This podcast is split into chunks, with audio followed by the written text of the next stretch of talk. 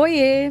Que bom ter você aqui no Amplicast. Estamos com uma nova temporada e iremos abordar diversos temas relacionados às tendências na educação e trazendo conteúdos muito especiais. E temos hoje o imenso prazer de ter na nossa temporada o Matheus Lincoln, que é professor de física, autor de material didático e especialista, Samara, em gestão de projetos. É só o que a gente pronto. Ele não precisa nem sair daqui, ele já pode continuar aqui. Gente, eu tenho que contar aqui em off para vocês em off não, né? Online, não é nada em off. que a Samara já tá fazendo uma entrevista aqui para Jobs pro Matheus. O pessoal tava perguntando até esses dias, Samara, que a gente publicou um negócio que o professor, a professora tem que estar tá onde, onde ele quer estar tá e onde ela quer estar. Tá que deu mó ibope, o pessoal super comentando. E eu me lembro que teve uma professora, Amanda, que perguntou assim: tá, mas como é que eu faço para fazer parte do Amplifica? Eu ainda não Olha. respondi, respondi isso. Mas o lance é ser multitalentos, né? É, parece que sim, né? e se tiver gestão de projeto, então. Melhor, melhor ainda. ainda. E a gente vem falando dessas carreiras novas que o professor, que a professora pode ter. Porque a gente conversou com a Larissa recentemente. Cara, e a gente tem que contar uma história tem da Larissa. Tem que contar. Tem que contar o que aconteceu. Ai, já tem que trazer ela de novo no, aqui no, no Amplicast, porque a história da Larissa já desenrolou. A gente Olha fez só. um Amplicast 12. Se você ainda não escutou o Amplicast 12, vai lá e escuta, porque o que, que aconteceu com a Larissa? Logo depois, ela foi lá, ela se viu agora como professora empreendedora, por causa do nosso episódio Eu, Professora Empreendedora. E ela pegou e foi na diretora da escola dela, Sams. E Não, Mateus. A diretora procurou ela, foi o Não, contrário. Ela foi e mostrou o episódio, tipo isso. assim, olha aqui, porque muitas vezes, Matheus, não sei se você já viveu isso. Mas muitas vezes, dentro da instituição que a gente está, as pessoas não sabem o que a gente realmente faz, uhum. além da sala de aula. E no caso dela, ela excelente professora de português, o pessoal não tinha a menor noção, por exemplo, do que ela fazia com as mídias sociais, é, do canal do YouTube dela, da, da, dos Reels, dos TikToks que ela faz. E aí, quando a diretora viu, o que ela quer agora? Que a Larissa vire tipo uma consultora de social media da Legal. escola. Olha Eu só. achei essa história sensacional. Mas assim. o Matheus, ele já gamificou a carreira dele, Carla. Ele Total. já. O Matheus, assim, ele já, diferente da Larissa, que não se via empreendedora, você meio que sempre se viu aí um professor empreendedor, professor autor. Você estava contando aqui pra gente, então tá na hora de contar para todo mundo como é que começou isso, né, Carla? É, eu acho que primeiro a gente tem que entender quem é o Matheus Lincoln. Conta um pouco pra gente aí, vamos voltar um pouquinho, conta aí pra gente como é que começou a sua história com educação. Então, gente, é um prazer muito grande estar aqui com vocês hoje, conversando com toda essa comunidade que acompanha, o Amplifica. E talvez o meu, o meu caminho para a educação era para ter começado muito antes, né? Muito, logo assim, terminando o ensino médio, já entrar na licenciatura e começar a trabalhar com educação, porque eu já era apaixonado ali no meu ensino médio por física, por ciências. Eu tinha uma dúvida muito grande a gente fazer algo na área de comunicação ou na área de ciências. E talvez o professor autor juntou essas duas Olha coisas só. que eu queria assim. E, mas eu levei um banho de água fria de um professor meu na época. Que quando ele veio me perguntar assim, Matheus, o que você vai fazer no vestibular e tal, não sei o que, eu falei assim, ah, professor, eu tô pensando seriamente em fazer física. E... Claro, a matéria é maravilhosa, ah, super legal, né? Um curso Já. super divertido. Nossa, Era óbvio que você tava pensando em fazer física. Maravilha. Mas ele ali. não curtiu. Não, ele olhou com uma cara de enterro para mim, assim, Nossa. muito grande, assim, e falou assim: Matheus, você quer fazer física? Um menino tão inteligente, você quer acabar numa sala de aula? Meu Nossa! Gente, chega me arrepiei. Olha isso aqui. Foi isso, assim. Mas quantos nunca receberam? Vários. Tipo assim, você só faz isso, né? Você só dá aula. Só dá aula. Só dá aula. Né? E, e, assim, se eu só acabasse numa sala de aula, já teria sido muito legal. Não teria? Já teria sido muito legal. Mas aí você acabou não seguindo esse caminho, então. E acabei não seguindo esse caminho, fui pra área de engenharia. Tu falou assim, bom, da física aqui eu gosto muito de eletricidade, gosto muito de tecnologia, vou fazer engenharia elétrica. Fui pro caminho da engenharia, Fiz engenharia, fiz especialização em projetos, trabalhei na área e tal, mas a educação é aquela mosquinha azul que pica, a gente não consegue fugir. Ela tava sempre ali, né? Tava sempre ali, e aí eu fui pegando uma aulinha para dar aqui num curso técnico, outra ali, quando eu vi eu já tava na licenciatura de física. Aí fiz licenciatura, fiz mestrado em ensino de ciências, estou no doutorado em educação agora e voltei para a sala de aula, né? E aí a educação foi a grande é ainda a grande paixão da minha vida. Mas Matheus, eu tenho eu tenho eu fiquei muito curiosa para saber quando foi essa virada, porque a gente tem tentado trazer nessa temporada do Amplicast essa coisa do da sala de aula estendida. Quer uhum. dizer, a gente, como profissional, se ver além da sala de aula, quer dizer, as outras possibilidades que a gente tem na educação. Quando foi esse, esse, seu clique, assim, de que, cara, eu posso dar essas aulas, que é o que eu gosto de fazer, e a gente aqui, todas nós, assim, eu fico assim, eu tô louca assim, ai, Samara, eu acho que eu vou pegar uma turma de inglês, só uma. Só uma. Só uma, só pra me divertir. Porque, cara, não tem jeito, é o que eu amo fazer realmente. É, como é o seu caso, como é o da Samara, como os que estão aqui, ó. Tem gente aqui no YouTube agora escutando a gente também, vendo a gente. É, mas como é que foi essa virada de chave, você entender dessa camada de ampliação, assim, de extensão da sala de aula para outras coisas que a gente uhum. vai falar sobre que você faz aí na educação? Então, eu sempre acredito nessa, na educação como transformação social uhum. e acredito que é por ela que a gente vai mudar as coisas, né? E, modéstia à parte, eu me achava um professor muito legal. Pelo feedback que eu tinha dos meus alunos, né? Então, às vezes. Isso reforçava, reforçava, ainda, né? Eu já isso, né? gosto, né? ainda me dão bons Aí, feedbacks. Professor, mas por que você usa celular com a gente em sala de aula? Olha. Outro professor, não. Ele falou assim: ah, eu dou aula em 2018, né? Na época eu tava em sala de aula ainda, uhum. né? Agora eu não sei em que ano que tá esse professor ainda. e aí eu pensei assim: poxa, eu quero amplificar esse meu trabalho. Eu quero uhum. que outros professores deem uma aula tão legal quanto a minha, porque eu pensava assim: eu consigo atingir ali sei lá, 30, 40 é alunos, né? Na, na, na, minha sala de aula. Mas se eu conseguisse fazer com que outros professores tivessem esse trabalho legal também, eu atingiria muito mais alunos, né? Potencializaria essa transformação da educação. E aí foi o que. Só que daí, assim, a licenciatura não mostra pra gente as possibilidades de carreira que a, a gente, gente tava falando fazer, isso, né? né? Porque é tipo assim, é como tem... é que você planeja a sua aula, e sua pois aula é. tradicional, até sem tecnologia, né? uhum. né? Então é bem. Então é isso, você faz licenciatura, você acha que você vai ter só a sala de aula como opção de carreira. E aí eu pensei assim, poxa, então vou trabalhar com formação de professores, né? Uhum, vou fazer tá. aqui um mestrado, vou fazer um doutorado, vou entrar na academia, vou dar aula nas licenciaturas e eu formo professores mais legais, digamos assim. Nossa, que legal isso. Então você começou assim, já pensando é, na, na, via convencional. Na via convencional. Que é ir para uma era... é, dar aula numa faculdade para um uhum. curso de licenciatura. E aí foi através das comunidades de prática, porque eu tenho uma veia, uma veia empreendedora, então eu gosto muito de empreendedorismo, de inovação, de hackathon, de participar desses espaços e tal.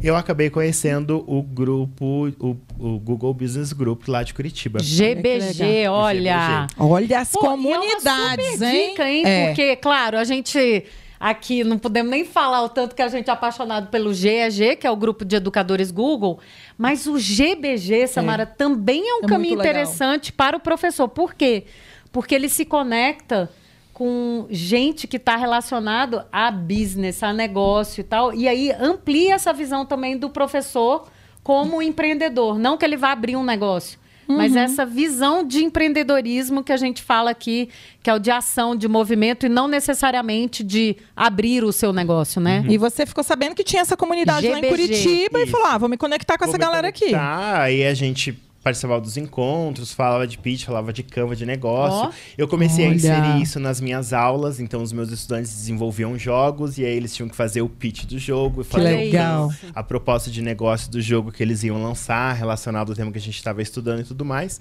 E aí um dia alguém falou assim: "Olha, tem também o de educadores. Por que, que você não se conecta com o pessoal, não vai conhecer? Nossa. E coincidiu que uma pessoa do, do grupo ah, de negócios é dos dois, era, era, do... era, dos dois, que trabalhava legal. em editora também. Falou assim: olha, a gente precisa de alguém que escreva planos de aula. Você não quer. Mandar, gente, olha isso! Mandar o seu trabalho aqui. Aí eu que mandei, legal. foi o meu primeiro trabalho de autoria. Que legal. Olha isso, gente, ó. Primeiro trabalho de autoria se conectou com uma comunidade de prática e de aprendizagem, que era o GBG, que é de business, né? É o, é o, é o, o grupo de business do Google, que é um programa voluntário aberto, deve ter aí na sua cidade, é legal você procurar na sua região. E depois se conectou com o GEG, que é o grupo de educadores Google, que a gente, inclusive, coordena aqui. Uhum. Acabamos de ter um summit, a gente estava uhum. em São Paulo, foi super legal, super emocionante se reconectar. E aí já surge assim uma oportunidade para você que amplia a sala de aula, Sim. né? Que amplia, ampliou a sala de aula. E aí, nesse meio tempo, terminei licenciatura, comecei a fazer um mestrado em ensino de ciências. No mestrado, eu conheci muita gente de editora também. E aí comecei a ver que existiam outros caminhos, né? Olha Além só. da sala de aula, né? Então, hoje você ser um profissional da educação não significa necessariamente que você só vai dar aula. Você pode dar aula, mas o professor dar uma aula, existe toda uma estrutura de apoio e nessa estrutura a gente pode entrar, seja trabalhando em editora, seja produzindo conteúdo, seja produzindo conteúdo digital. Como eu tenho, como eu gosto muito do digital, né? acabou aparecendo muito trabalho também voltado à produção de objetos digitais para educação. E aí eu comecei a ver que existiam outras possibilidades é, aí para a gente dar. Matheus, e além das graduações, o mestrado, você começou a investir em certificação também. Você fez a certificação do Google, você fez outras certificações de tecnologia, uhum. mas aí já nessa vibe de continuar se formando para continuar disseminando o conteúdo, né? Isso, Na realidade. Porque quando eu estava participando desses grupos, eu comecei a conhecer também as certificações. Tá. E aí acabei fazendo tanto as certificações Google quanto as da Microsoft para educação. Ele é Innovator, Microsoft. Daqui, ah, esperamos que em 2023 ele seja Google, Google Innovator. Também, Vai tá, chegar, tá vai no chegar. Plano, tá no plano de ação ali, tá? Muito o próximo bom, passo é bom. o Google Innovator. Mas aí eu fiz tanto as da Microsoft quanto do Google, porque a certificação tem uma coisa bacana, que é chancelar o teu trabalho, uhum. porque às vezes você chega em algum lugar, né? Ah, eu sou o professor Matheus e eu tenho práticas de aula muito legal, eu queria produzir conteúdo, eu queria dar formação de professores, né? Tá, mas você é quem? A certificação já te dá um, não, eu sou o professor Matheus, mas eu sou certificado pelo Google, sou certificado pelas outras empresas, então é como se fosse um atestado do seu é. trabalho. E aí às vezes quando você está começando, você não tem um portfólio ainda de projetos que você atuou, a certificação te ajuda nesse sentido. Mas eu acho que o mais legal da certificação é o network que ela dá. A comunidade você, a de comunidade novo. Né? De novo.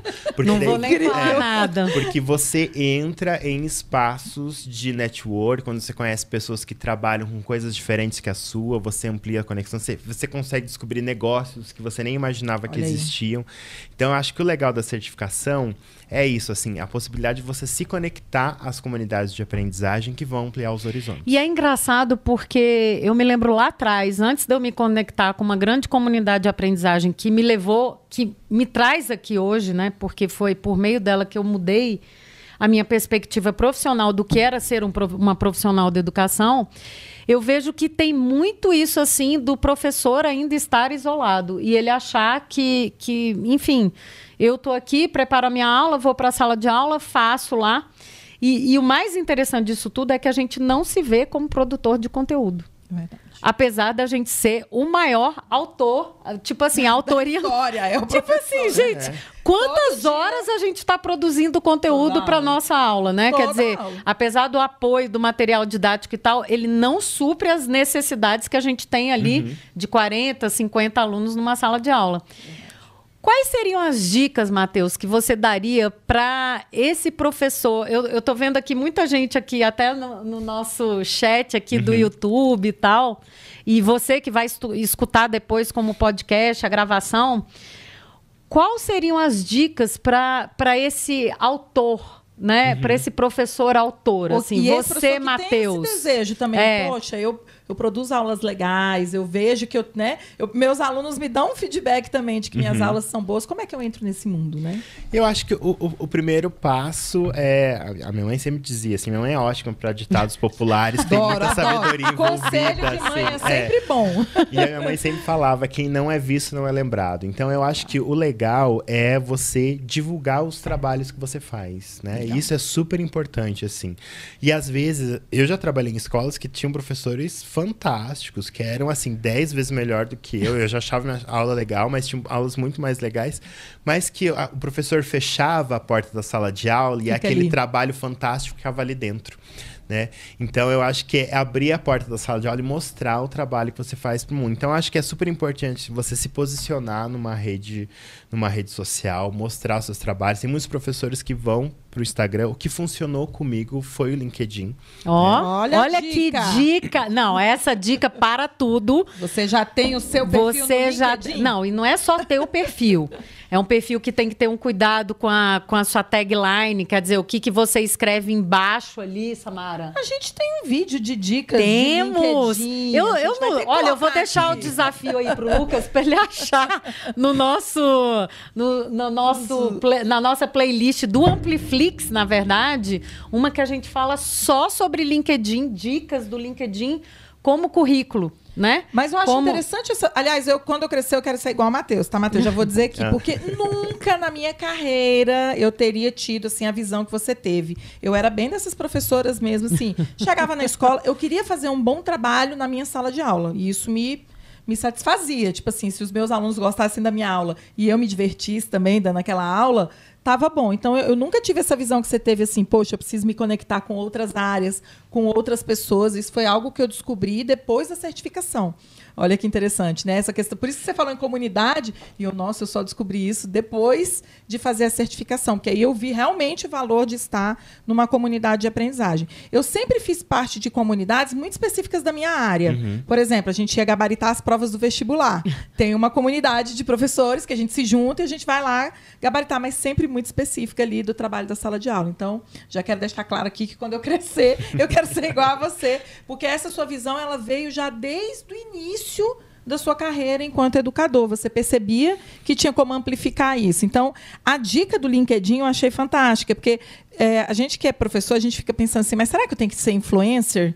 Você falou, não, você pode ir para uma rede profissional. Uhum e simplesmente de começar a divulgar lá os trabalhos que você está fazendo. Você sabe, né? Samara, que quando eu comecei a fazer isso, não existia LinkedIn, não existia. Ah, eu YouTube, sei. Eu não sei. existia nada dessas ferramentas hoje que são tão práticas. Não existia Instagram, nada disso. Eu botava só no Lattes, Carla, as é, coisas que eu fazia. Nossa, no mas o Lattes, Lattes, só quem vai acessar o teu Lattes é quem, quem quer te dar emprego, é. alguma coisa assim, mas muito específico, né? Mas é, mas é também uma forma de deixar lá. Outro dia me pediram para um, um, job que fosse o Lattes. É, tem que divulgar acadêmico, artigos, é as publicações, é, coloca tudo no lado. Mas é, o que o Matheus está falando é algo assim que essa coisa de ser visto, né? A gente, eu tive até uma discussão grande com a Carol Sanches sobre essa coisa da presença digital, né?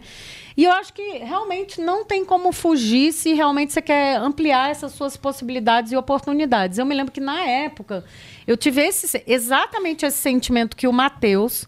Eu me conectei com, com, uma comunidade que eu sempre falo deles, que são os Webheads. Era uma comunidade de professores de línguas, principalmente de inglês, uma comunidade mundial que se reunia tipo no Yahoo Groups na época. Olha só. Né? Olha Yahoo só. Groups era o que tinha de mais moderno. Para grupos, né? né? Nem existe mais. Morreu há pouco tempo é. o Yahoo Groups.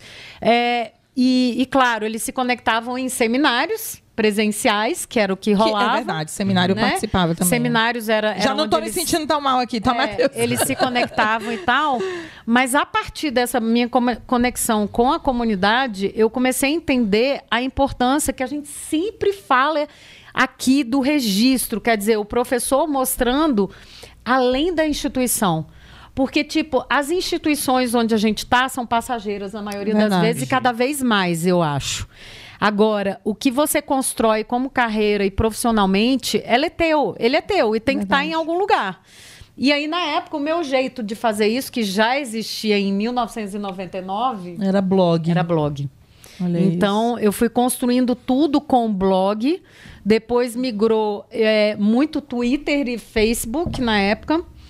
E, cara, Samara, o que eu tive de oportunidade profissional além da minha instituição, eu continuava na minha instituição, bonitinha, fazendo meu trabalho e tal, mas eu era convidada para dar palestra, para congresso, para congresso, né? para, enfim, para produzir conteúdo e tudo mais, que é isso que o Matheus você tá fez falando, o que a mãe né, do Matheus mandou, né? Exatamente. Tem que escutar as mães. Outra boa dica. Outra boa dica. Outra boa dica é escutar a mãe sempre. É, é. E, e, eu acho que é super importante isso, assim, é mostrar o seu trabalho em algum lugar, para que alguém encontre, pesquise, encontre você lá, né? Às vezes você é muito muito bom em, em fazer projetos, né? Aprendizagem baseada em projetos hoje está super em voga. Então, se você dá uma busca lá no LinkedIn, ah, projetos educacionais, você já acha uma série de professores que, que trabalham legal. com isso. Então, isso abriu muita porta para palestra, para formação de professores, para participação em eventos, para mostrar o meu trabalho também, né? Porque você quer ser autor, mas você não tem experiência com autoria ainda, mas você já é autor em sala é. de aula. Cada professor já é um autor muito Sempre. grande, né?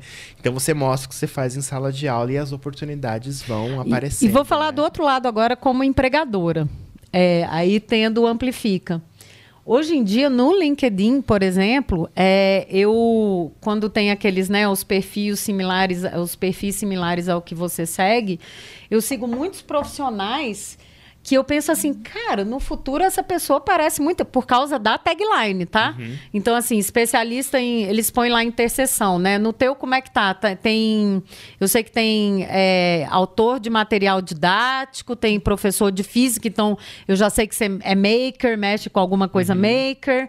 É, você põe que eu acho que é especialista em gestão de projetos. Isso. E aí eu coloco dois temas que eu gosto muito de trabalhar, que é tecnologia aí, educacional e avaliação e av da aprendizagem. Isso, que é você põe, tipo, também especialista em novo ensino médio. Isso, também. E avaliação. Pô, isso aí. Já eu, é suficiente. Eu já sigo, eu já sigo. Você é o perfil que eu sigo. Porque aí eu já fico ligado, eu digo assim, eu já fico pensando no futuro. Poxa, se eu tiver um projeto relacionado com esse, Pô, já vou ter esse Essa profissional pessoa... aqui na minha rede do LinkedIn para ver se tem disponibilidade para jobs. Olha e só. assim, gente, isso chega aonde a gente nem imagina. Uma das experiências mais legais de trabalho desses que apareceram via LinkedIn e tal, foi ano passado, entrou em contato comigo lá via LinkedIn e falou assim: "Ah, a gente viu aqui que você fez intercâmbio, então você deve ter um nível legal de inglês oh. e tal e que você tem certificação". Olha a só. gente é de uma escola britânica, precisa dar formação para os nossos professores. Você topa? Eu falei assim, eu, Matheus, brasileiro aqui dando formação para uma escola britânica. Que legal! Isso, assim, é, tipo, tecnologia educacional. Tipo assim... E aí eu falei assim, olha, não sei nem se meu inglês vai dar conta. Uhum. É, os britânicos são todos formais e não sei o quê. E aí ele... Aí eles abrem assim, não, sempre tem que ter uma primeira vez, então a gente não achou olha. ninguém aqui Olha que legal. Que tem essa interseção da língua do inglês com, é, com as áreas. Porque era isso. Eles queriam Digital. alguém para dar formação. E aí acho que eles foram buscar pessoas certificadas. E, acharam, e apareceu. E apareceu lá. Legal. Então e eles viram que tá eu falava inglês. Exa exatamente também. assim, né? Que exatamente é o perfil que eu estou buscando agora. Estou buscando facilitadores que tenham inglês, tecnologia, tecnologia e certificação Google, porque é uma formação Google. E Olha metodologias isso. de ensino. E metodologias, de metodologias de, ensino. de ensino. Exatamente Você vê, isso. Tem assim, que ser um Olha profissional isso. realmente multi-habilidades, multi né? habilidades, né?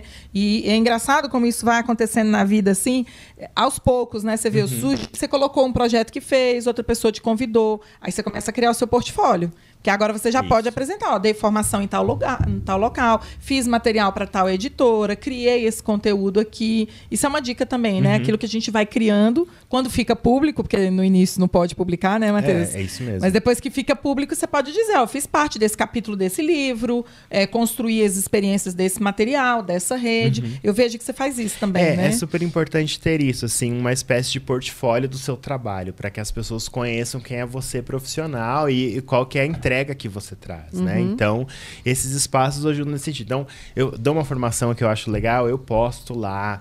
É, posso até às vezes assim, olha, tentei fazer tal prática, não deu certo, a gente foi por outro caminho, né? Legal. Então, coloco é, é essas toda vez sentir uma certificação nova, posto lá. E você foca no LinkedIn. Então também eu acho isso uma dica legal que não é, não é o, o LinkedIn funcionou para você.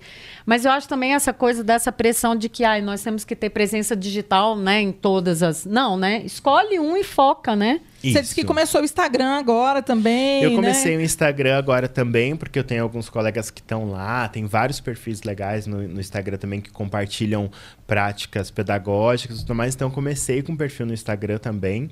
Queria ter mais tempo para deixar ele mais movimentado, mas também estou no Instagram até como forma de delimitar um espaço ali. O que, que eu vejo, né? Talvez, eu acho assim, para você chegar a informação de professores, escolas, outros professores conhecerem o seu trabalho e pedirem dicas para você e tal, o Instagram é legal. Só que você tem que focar, ver o, onde você quer, né? Qual o uhum. nicho que você quer. E aí eu, como queria, assim, a parte de editora, produção de material e tudo mais... Editoras é LinkedIn. Era LinkedIn. Tá todo mundo então, lá. Tá todo mundo lá. É, então foi o que eu escolhi. E acho que é bom assim você ter um, um, lugar bem focado, porque às vezes a pessoa me acha no Instagram, e ela vai três, no quatro coisas legais e ela vai no LinkedIn e acaba me achando lá nesse sentido. Né? Mas é sempre bom assim, eu acho que focar numa rede e ver o, causar impacto ali. Né? Eu acho que o, o principal também, quando eu fui para esses espaços, não era nem tornar o Mateus público ou algo do gênero. Era também na perspectiva de compartilhar.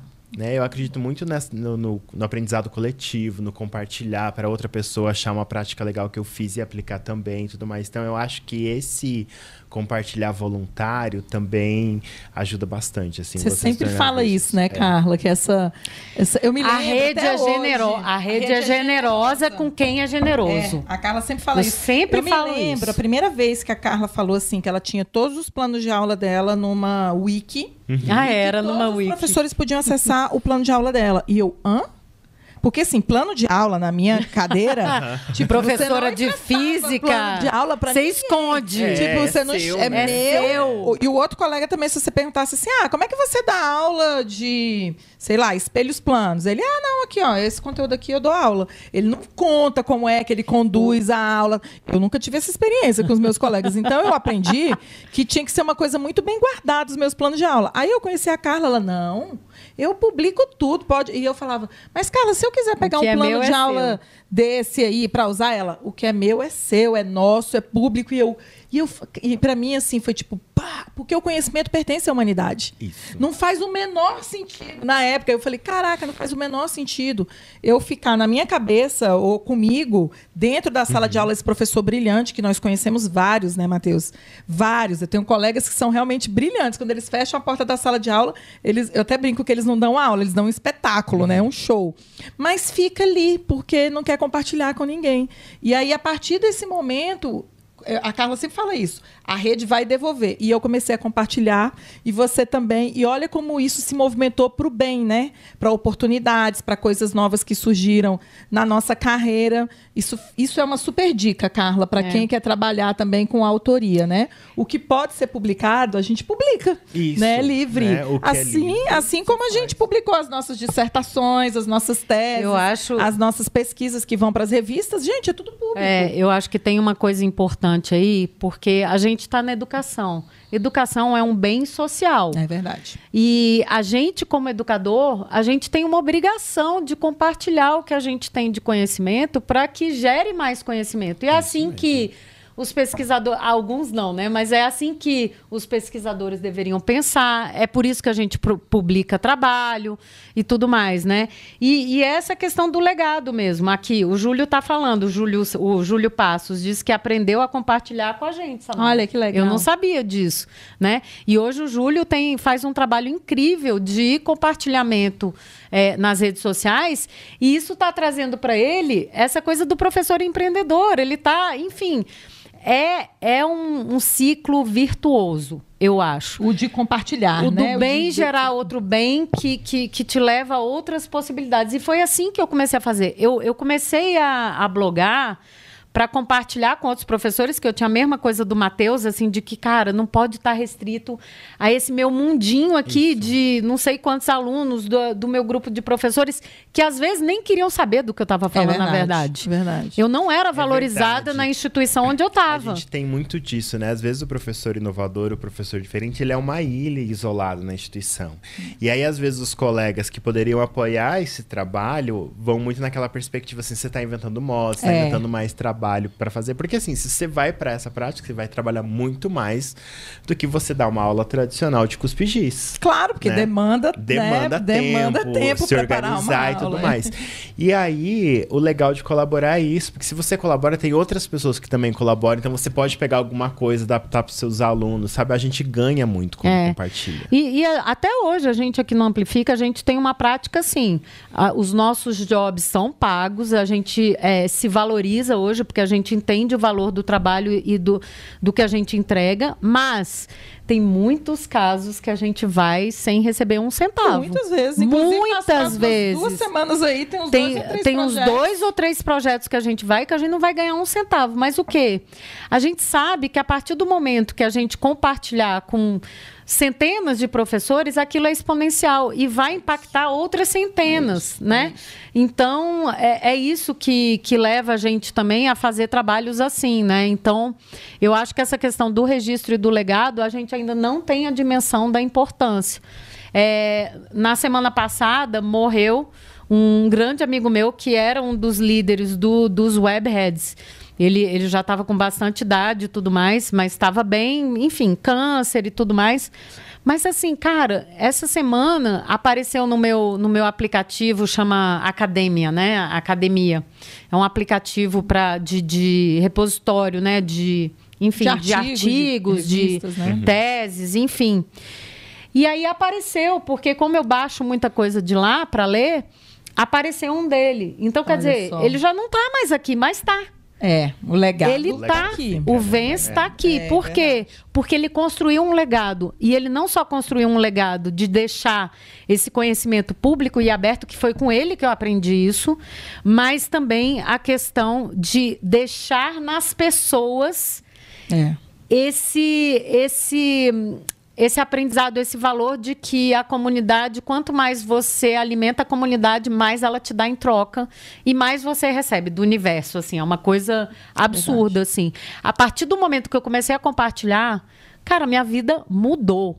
Minha vida profissional virou outra. E talvez se eu não tivesse conhecido esse grupo inicial, Talvez eu teria, eu estaria hoje na minha sala de aula dando, uh, dando aula de inglês, ok, feliz. É, ou coordenando, que ou coordenando, ok. É onde a gente é. fica, né? É. Você vai ser um coordenador de área ou um coordenador, sei lá, de segmento, e a gente fica ali só naquele espaço da escola. E eu sempre ouvi do Cadu que a gente tem que pensar para além dos muros da escola, da escola. né? E, e, eu acho que essa perspectiva da autoria, do compartilhamento, ela traz isso para a gente. Poxa, eu posso impactar os meus alunos, mas eu posso impactar outros alunos também em outros espaços. E aí, Matheus, eu queria te perguntar esses desafios da autoria, né? Uhum. Porque a gente escreve conteúdo para caramba também, né, Carla? Não, a gente estava falando sei... que é muito desafiador, é, assim. Eu queria que você falasse um pouco disso, assim, do desafio que é escrever conteúdos, né? Tem a questão, a gente tem a questão de que não pode plagiar, não pode copiar alguma coisa que já está pronta, é, os direitos autorais, né, Carla? No Brasil isso é uma coisa assim é, muito recente até essa discussão né, do que, que eu posso, o que, que eu não posso. É, porque a gente tem licença educacional para usar algumas uhum. coisas, mas quando você vai escrever um material para um livro ou para um projeto digital, ele é totalmente. Ele é totalmente inédito. Inédito. Né? É. Não pode ser e, copiado de lugar nenhum. E pegando o gancho da Samara, é, desse desafio da autoria, da autoria, eu fico pensando assim, eu sempre penso na questão do tempo, né? O tanto que ele é escasso para gente e como é que você faz? Porque é um desafio de você, porque você ainda continua em sala de aula, você ainda está aí. professores, né? Está acompanhando, está com turmas e tudo mais, dá formação do. Como é que você equaliza? Como é que você mantém aí sua saúde mental? Como é que você faz tudo isso? Quer dizer, esses desafios mesmo, de tempo, de autoria real. Então. Olha, a gente não tem o virar-tempo da Hermione lá do Harry Potter pra ah, resolver temos, todos os problemas, né? Então acho que a primeira coisa é organizar essa agenda. É, às vezes eu, eu faço, muita coisa, né? Então eu estou em sala de aula ainda, dando aula na licenciatura, formando professores. Trabalho com sistema digital, com políticas educacionais e tudo mais, então sou analista educacional, produzo material e estou no doutorado, que acho que é nossa. Eu fico pensando assim, por é. que, que eu fui fazer isso na vida? Então, acho que a, a, primeira coisa, assim, final de semana é sagrado. Eu não faço nada final de semana. Olha que Olha! legal. Porque, assim, a gente tem que ter tempo para ver os nossos amigos, para ver a família, para ir no summit, para encontrar o, G, o pessoal do GEG, para oxigenar a nossa mente, para maratonar Netflix, para assistir porcaria. A gente precisa estar tá vivendo no mundo intelectual 100% do tempo, deixar o cérebro descansar um pouquinho. Então, Final de semana eu evito fazer qualquer coisa no final de semana. E aí eu organizo meu tempo de segunda a sexta-feira. Isso daqui é, no, é horário de trabalho, não posso mexer. Então, ah, eu tenho que fazer academia porque tem que ser saudável. Então a gente faz na hora do almoço. Uhum. Aí chego em casa, é um tempo pro doutorado, um tempo para preparar os, os, trabalhos de autoria. E aí eu organizo minha agenda assim. Então é, é muito. E aí a, a, gestão de projetos ajuda nesse ah, sentido, sim, né? Porque sim. uma das coisas que a gente aprende é a gestão de prioridades. Né? Olhar para sua agenda, o que, que, é preciso entregar, organizar o cronograma e aí ir trabalhando. E aí dá para dá para fazer. E acho que um desafio da autoria também é manter o cérebro oxigenado. Tá. E aí, nesse sentido, participar de redes de compartilhamento ajuda bastante. Porque, por exemplo, assim, só leis de Newton, já tive que escrever, acho que sobre leis Nossa, de Newton. é só o que a Samara vezes. sabe. Ela só sabe sobre leis de Newton. Que escrever só isso. Seis, sete só materiais isso. diferentes de lei de Newton, né? Porque... É, porque a Carla só sabe verb to be. É a única coisa que ela dá. a única coisa que ensina na escola. É isso. E traduzir música. É isso, isso. Só isso que eu sei fazer Mas mesmo. é engraçado, porque o conteúdo se repete. É lei de é. Newton, mas você não pode repetir porque está escrevendo para é isso, eu né, materiais diferentes. Eu escrevi para uma editora, tem um contrato de sessão de, de direitos autorais Olha lá. editora, eu vou fazer para outra, tem que ser um material diferente. E as leis né? são as mesmas. As leis é. são as mesmas. Não tem como fazer auto... Existe autoplágio, gente. Inclusive, é, é, é, autoplágio, é. é passivo de punição, inclusive. Então, Exatamente. Então, eu acho que manter o cérebro oxigenado com novidades, com coisas que estão acontecendo, se manter sempre estudando tá. e tudo mais. Então, acho que é isso, bem bacana. Então, quando eu fui para o Summit, por exemplo, a gente viu lá uma palestra sobre metodologias ágeis e tudo mais, e eu já comecei, poxa, é, é legal para ensinar energia cinética Olha e transformação aí. Já conectou com. Você vai conectando gente, as coisas. É surreal, professor. A gente acha, às vezes, que criatividade é um, é um dom, mas ela também pode ser treinada, ah, desenvolvida. E mesmo que seja um dom, ela tem que ser alimentada de alguma coisa. Então, quanto mais você se conecta, mais ideias legais você tem, aí você consegue fazer esse trabalho de. E de com escrita. áreas que às vezes não tem nada a ver com educação, Isso. você vê. Era métodos ágeis, tudo uhum. bem que ele estava no contexto da educação, porque era o grupo de educadores Google, Isso. mas ela estava contando o que eram os métodos ágeis e como é que você utilizava essa metodologia. Uhum. Que legal isso, você pegar. De... É, a Carla sempre fala cenários análogos, né? É, é você, você olhar. Para um cenário que às vezes é de uma outra área, como é que eles que resolvem ele é tangencial, quer dizer, não é parte da educação em si, né? Mas é isso, ele é tangencial e aí você começa a, a, buscar novas referências. E a inovar, né? Porque é. inovação não é só criar algo novo, né? A, a, prensa, que é uma das maiores inovações, a prensa lá do, do, do, jornal, que começou a produzir jornal, livro e tal, o cara viu um pessoal amassando uva lá para fazer, poxa, por que não colocar umas letras, uma tinta e Será que não marca, né? É, será que não marca? Será que não vai marcar? Então, eu acho que é isso, assim, olhar para as outras áreas também Legal. e trazer isso para a educação. Eu acho que é super importante olhar para outras áreas, mesmo que você seja um professor que fique na sala de aula. A sala de aula é, dialoga pouco com o mundo real com Verdade. aonde aquele conhecimento vai ser utilizado, onde que o aluno pode utilizar aquilo. Eu sempre falava assim, enquanto professor de física e de ciência da natureza, se um aluno meu falasse para mim que ele não sabe onde vai usar aquilo, eu falei enquanto professor, porque tudo que a gente faz na vida tem alguma coisa de ciência é. envolvida, né? Seja alimentação, seja medicina, seja vestimento, seja eu pegar meu carro, é o sair, óculos que né? ele tá usando para ler, né? Então a gente precisa conectar a escola com a vida. Então olhar para outras áreas e ver o que a gente pode aproveitar aproveitar é super importante também. Nossa, Ai, isso, é mara... Nossa isso é maravilhoso, né? Que super Pô, dica. E aí, não, eu preciso saber, porque tá falando de criatividade, de inovação, de, né? A gente tava aqui falando de referências. Quais são suas grandes referências? Na educação na e fora educação. dela.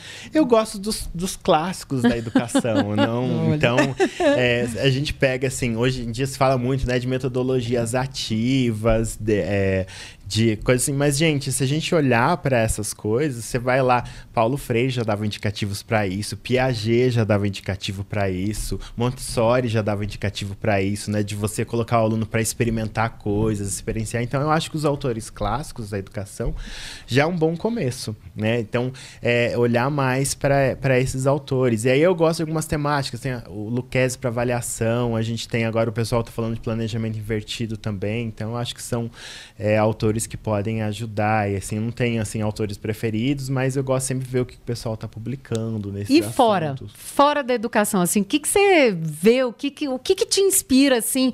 Porque, poxa, para você falar de Newton em não sei em quantas formas diferentes, em 20 formas, você tem que buscar outras referências que não seja Filme, da sua música, própria área. É a cara dele, é. né? A gente olha e já não, vê. É, de, de, eu gosto muito eu gosto muito da cultura pop no geral, então uhum. nunca fui um nerd de quadrinho, mas gosto muito de cultura pop, então música, sempre olhar o que está acontecendo, festivais, né? Final de semana eu tava no Rock in Rio e tava pensando assim, poxa, né? Rock in Rio tava com uma pegada de sustentabilidade, a gente pode trabalhar o plástico e o, quanto. Aí eu tava saindo do Rock in Rio, teve uma multidão pegando o ônibus e se aquilo, né? Então, olha só o movimento logístico, quanto isso impacta na vida da cidade, dá para trabalhar geografia. Então, eu acho que essas coisas ajudam também. Assim, eu gosto muito de reality show, eu acho que é o meu Ai, guilty pleasure, digamos assim. Então, tudo quanto é tipo de reality show eu tô, eu tô assistindo, porque eu acho legal levar a vida para as telas e aí acabo tendo umas ideias por ali também. E séries ficção, acho que é o meu favorito. Curte pra caramba. Professor de né? física, é, estereótipo, nerd, combo, né? nerd, nerd, não tem ali. jeito. É. Não tem é. jeito. Que legal. E, e no seu caderninho, assim, no seu caderninho digital, assim, quais são esses filmes, esses TEDs, alguma coisa realmente assim mais concreta que você deixaria aqui para esses professores que querem se ver como autores e começar a produzir coisas e ter novas ideias. Eu assim. acho que não, independente se, se, eles quiserem serem autores e tudo mais, eu acho que é olhar um pouquinho sobre projeto de vida. Procurar uns TEDs que falam sobre projeto hum, de vida, boa, sobre essas legal. coisas. A gente fala hoje muito que tem que trabalhar com projeto de vida com os alunos, tem que estudar projeto de vida, fazer eles aprenderem a construir seu projeto de vida, ser protagonista da sua história, né? Só que enquanto professor, a gente tem que fazer isso também, né? E, e, e, parar para pensar assim, e talvez procurar uns TEDs nesse sentido Tipo assim, onde eu quero chegar com a minha carreira, onde eu quero chegar enquanto pessoa, o que, uhum. que me uhum. satisfaz. É, Pô, acho e, e é acho, acho uma, uma dica super legal até para o próprio professor começar com ele mesmo, né? Isso. Assim, de vamos desenhar aqui, vou desenhar aqui o meu projeto. Até porque vida, eu vou né? falar uma coisa para vocês dois. Eu não sei vocês, mas na minha geração ninguém me perguntou assim, Samara, vamos fazer um projeto de vida? Era assim, Samara, você é boa com exatas, então você pode fazer física, matemática, engenharia, tipo, você pode escolher uma dessas carreiras é. aqui. Tinha esse negócio de que impacto que eu vou fazer no mundo, pelo menos na minha época, ninguém me perguntou isso. Qual que é o não teu projeto sei. de vida, Qual né, é Samara? projeto de vida? Não, meu projeto de vida era fazer um curso superior. A história era assim, que se eu trabalhasse direitinho, fizesse um bom curso superior superior, eu ia ter dinheiro para pagar a escola dos meus filhos, para eles também trabalharem direitinho e fazer um curso superior. Então era mais ou é. menos assim. Então isso é legal, Matheus, porque eu acho que nem todos os educadores tiveram essa oportunidade, uhum. sabe? De olhar olha para sua carreira agora, né? Qual é o seu projeto daqui a 10 anos? Qual é o seu projeto daqui a 15 anos? Será que a gente teve a oportunidade de refletir? Então, adorei a sua dica do o próprio educador começar a se preocupar com o seu, seu projeto, seu de vida, projeto né? de vida, é, é isso, assim. E eu acho assim, projeto de vida nunca é tarde para começar. Eu acho nunca que não é tem mesmo, idade, né? É, eu tenho exemplos assim, tá na minha família, a minha mãe, por exemplo, ela foi, ela, ela foi assim, hoje ela é corretora de imóveis, mas ela fez isso aos 60 anos. Ela, legal! Ela, assim, ela sempre assim, ah, eu sou muito boa vendedora e tal. Se eu fosse corretora de imóveis, talvez fosse mais interessante. E aí ela foi terminar o ensino médio dela assistindo vídeo no YouTube. Olha fazendo, a, fazendo a prova do Enseja. Depois ela fez o curso de transações imobiliárias para poder trabalhar. Então eu acho que assim, não, não existe tempo para começar, né? Às vezes a gente pensa assim, ah, eu tô tarde demais, ou já tô aqui há já 10 tô quase aposentando, já tô 15 anos na minha sala é. de aula, por que fazer alguma coisa diferente agora? Então eu acho que é é importante o primeiro passo, se colocar Legal. em movimento, né? Legal. E, e às vezes parece papo de coaching, alguma coisa assim, autoajuda, mas eu acho eu que é adoro. é encontrar. porque a gente que é da física tem um é, negócio. É, eu sei, assim, eu sei. Né? A Samara diz assim, ai, é. lá vem a Carla com motivacional. Mas, cara, é isso que a gente precisa. Mas assim, o é motivacional, ele é bem-vindo. O que não é bem-vindo é o motivacional quântico, porque ele não existe. isso é verdade. É isso. E aí eu acho que é você encontrar o seu propósito. Legal. E aí legal, assim, isso é legal. E o seu pode ser ganhar dinheiro, pode ser se tornar o diretor da sua escola, pode ser com, é, trabalhar em prol de uma causa, né? Se tornar autor, se de, tornar conteúdo, autor de conteúdo, né? né? Porque quando você faz uma coisa que está relacionada com o seu propósito de vida, eu acho que fica tudo tão mais fácil, é. né? Às vezes o povo fala assim, ah, Matheus, você faz tanta coisa, mas para mim é tão legal fazer. Você gosta, né? Você eu gosto de fazer, né? Mas eu... eu acho que as pessoas não entendem, até quando a gente fala essa questão de propósito, eu acho que as pessoas ainda não entenderem que é, entenderam que é esse sentido, assim, qual que é a, a linha condutora daquilo que você está fazendo. Porque tudo bem, você pode ir lá dar aula todo dia, tá. Mas a aula é seu ganha-pão? Ou é mais do que isso para você? Né? Então, quando você entende esse sentido que você está dando para aquilo que você está fazendo, as coisas mudam de figura. Uhum. E aí, entender essa linha condutora, até para você ser coerente profissionalmente, né? Porque muitos professores podem. A gente está aqui é, trazendo essas discussões no Amplicast sobre é, possibilidades ampliadas na educação, mas na verdade você pode estar tá muito bem dando lá a sua, sua aula e tal, mas poxa, a, o meu fio condutor é o seguinte, cara, o, o sentido que eu estou dando para minha profissão é eu quero que esses alunos que passem por mim, eles sejam impactados de forma que eles impactem outros. Se esse for o seu propósito, o sentido que você está dando para a educação. Cara, Aí, o que, que você vai fazer com isso? Você vai ser o melhor professor do mundo, uhum. né? A melhor professora do mundo, né? Eu acho que falta um pouco isso.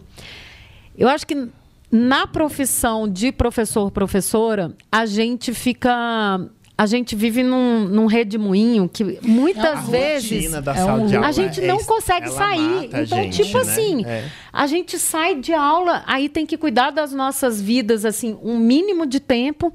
Aí depois você já tem que preparar a aula, aí você vai para aula de novo, aí no final de semana você já está preocupado com o é que você tem é que fazer. É uma carreira, gente, que como ela infelizmente não é bem remunerada no nosso país, você acaba que tem que ter uma carga muito grande de trabalho uhum. para ter uma condição de vida, né, sustentável para qualquer pessoa é. que tem uma família. É. Então a gente é um loop mesmo, é exatamente isso. Você fica, você assim. fica. E eu penso assim, como é que eu vou aumentar minha renda? Ah, eu vou aumentar minha Hora carga, aula. eu vou pegar mais duas noites, né? Digamos, eu dou aula, a gente já fez isso, né? Todos é. nós aqui. De manhã e de tarde, você pensar, ah, mas se eu pegar mais duas noites, eu aumento em tanto a minha renda. Só que chega um momento na vida. Não dá mais, você não aguenta. Você não aguenta. Você faz isso aí, até ali, eu fiz ali até os quase 40 eu fiz, mas você vai ficando muito cansado. Então, eu acho que a ideia de falar do professor empreendedor, do professor autor, é que a gente pode continuar dando aula, mas a gente pode investir na carreira adjacente à educação, é. em que eu não precise ficar, da, ficar dando aula aí de 7 da manhã às 10 da noite, como houve momentos na nossa vida que a gente uhum. precisou fazer.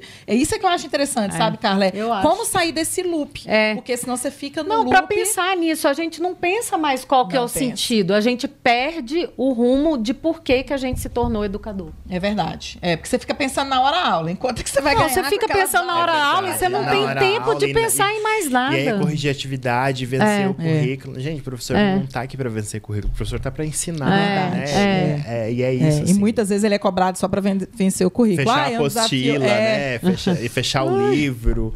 Disso então, eu não tenho então, saudade, confesso. A gente precisa assim, ter esses espaços. E aí, as comunidades de aprendizagem ajudam você a oxigenar o cérebro nesse sentido também, que são um espaço onde você pode conhecer pessoas que estão fazendo outras coisas. É, fazendo coisas que você nem imaginava que era possível, é. e aí você pode, a partir daí, começar a, a trilhar o seu caminho. E, e, sobretudo, assim, né?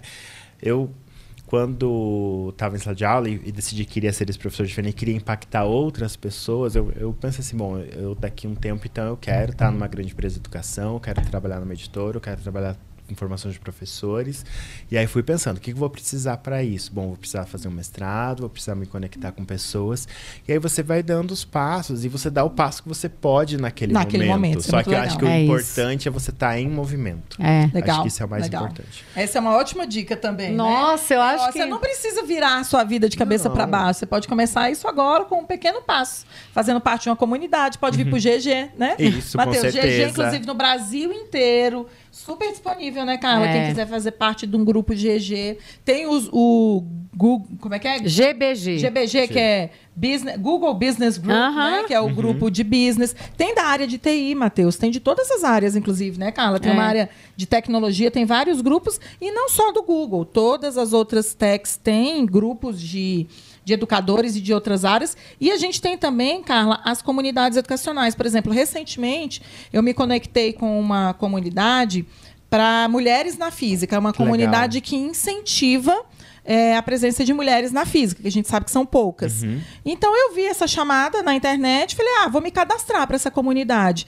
Já tive reunião com eles, já fiz meetup, eles já me deram material para poder conduzir uma aula. Eu conduzi, inclusive, com a Priscila, é, na sala de aula dela. Falei, olha, eu não, não peguei nono ano, você tem um nono ano aí para a gente fazer essa atividade? E aí eu acabei me conectando com professores de física do mundo inteiro, é. uhum. que estão lá dando a aula deles, do dia a dia, do currículo deles, mas também estão preocupados com a repercussão repercussão que isso tem na vida de meninas que querem seguir carreiras. Então tem vários tipos de comunidades e de áreas que você tem, pode se conectar. Tem comunidades para todo mundo e se não tiver a que você gostaria de ter, você cria a sua. Olha, é você boa, começa. Carla. É, hoje em dia, cara, a vantagem das redes sociais. Cara, é você essa, né? monta, é. gente. Não curte isso, Carla, eu gente, achei. Mas é sério. Mas é sério. A comunidade é você que cria. Verdade. Se tem verdade. Um, um, se tem você com, e tem outras pessoas com o mesmo interesse, já é uma cara, comunidade. Já é uma comunidade. Você junta troca ideia e tal e começa. E a tecnologia faz isso, né? é. né? Que é, porque às vezes tem você aqui em Brasília e tem uma pessoa, sei lá, lá em Curitiba também que gosta da mesma coisa. Que dá para se conectar. E dá para se conectar, né? Então acho que a tecnologia ajuda nesse sentido também de você encontrar essas pessoas de gostos, Verdade. né? E, e fazer conexões. É. Gente, Ai, eu acho horas aqui. Poderia ficar horas. Queria agradecer a todos que estavam aqui ao vivo com a gente. Que legal. Isso aqui vai estar tá gravado como podcast, mas é uma delícia também poder estar tá aqui com o pessoal. Temos aqui uma, uma galera ótima no chat. Engraçado que dessa vez muitos homens interessados aqui, Olha ó. Só. Ó, que interessante. E agora, Samara, eu quero acabar o Amplicast 13. Eu não podia deixar de mencionar que você não está vendo, mas eu vou descrever hum. a camisa que o Matheus está. Gente, é simplesmente sensacional. sensacional. Ele não tem noção do tanto que eu gosto da Frida Kahlo. Se ele tivesse. Bom, ele já tá com a camisa certa. É. Né? Mas é, ele tá com uma camisa tipo azul piscina, assim. E aí com várias Fridas e tal. Viva né? Frida! Viva Frida, te amo muito! Cara, uma blusa sensacional. Só para dizer que o Matheus é essa pessoa eclética e que trouxe aí muitos aprendizados e muitos insights para todos nós. Estou super feliz. Obrigada, Matheus, pelo sim, por estar aqui com a gente no Amplicast. Matheus, é uma honra poder acompanhar profissionais como você assim tão de perto nessa troca e que você possa continuar impactando, amplificando ideias por aí, junto com a gente também, né, junto com a gente. E a Samara já fez uma entrevista aqui com ele. Agora que você quiser vir para o Amplicast, para o Ampliflix, que você tiver ideias novas, você sabe que a gente adora trabalhar junto, colaborar. Muito obrigada pela generosidade, né, Carlota? É estar isso. aqui com a gente nesse momento. Ah, eu que agradeço, gente, pelo convite, a oportunidade de contar um pouquinho, um pedacinho da minha história para vocês. Muito inspiradora. Né? E, e, assim, acho muito legal o trabalho que vocês fazem, admiro muito vocês duas nesse sentido, porque vocês apostam no poder da conexão, vocês conectam pessoas e eu acho que isso tem transformado vidas que vocês não têm nem noção de onde está chegando esse trabalho, legal. gente. Então, parabéns. Obrigada e até o próximo Amplicast. tchau. tchau. tchau.